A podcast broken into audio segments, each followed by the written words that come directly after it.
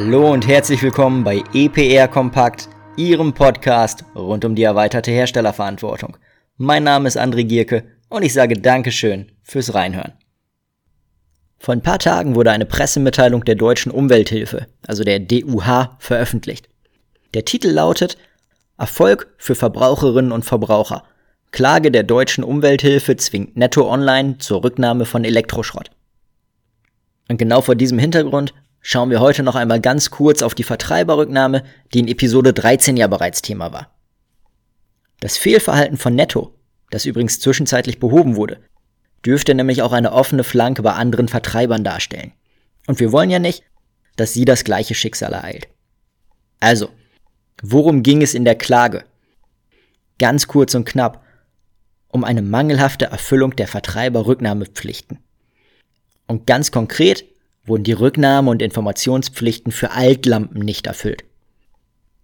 Als rücknahmepflichtiger Vertreiber muss Netto sowohl die Verpflichtungen zur 1 zu 1 Rücknahme als auch zur 0 zu 1 Rücknahme erfüllen. Und 0 zu 1 bedeutet dabei ja die verkaufsunabhängige Rücknahme von Elektrokleingeräten mit einer Kantenlänge von bis zu 25 Zentimetern und das Ganze in zumutbarer Entfernung zum Endnutzer. Zu diesen Kleingeräten zählen dabei potenziell auch Altlampen. Und nun gibt es verschiedene Möglichkeiten, die Rücknahme der Kleingeräte zu erfüllen.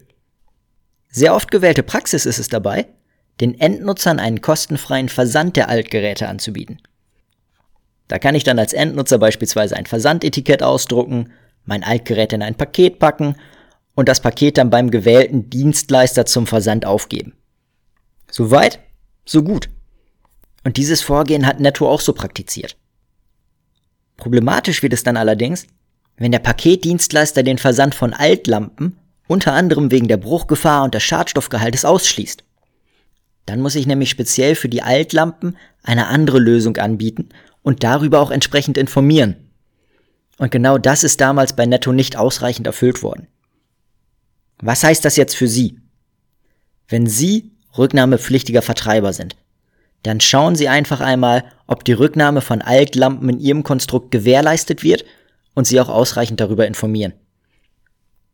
Sollten Sie ebenfalls einen Paketdienstleister nutzen, der den Versand von Altlampen ausschließt, dann sollten Sie hier einfach noch einmal tätig werden.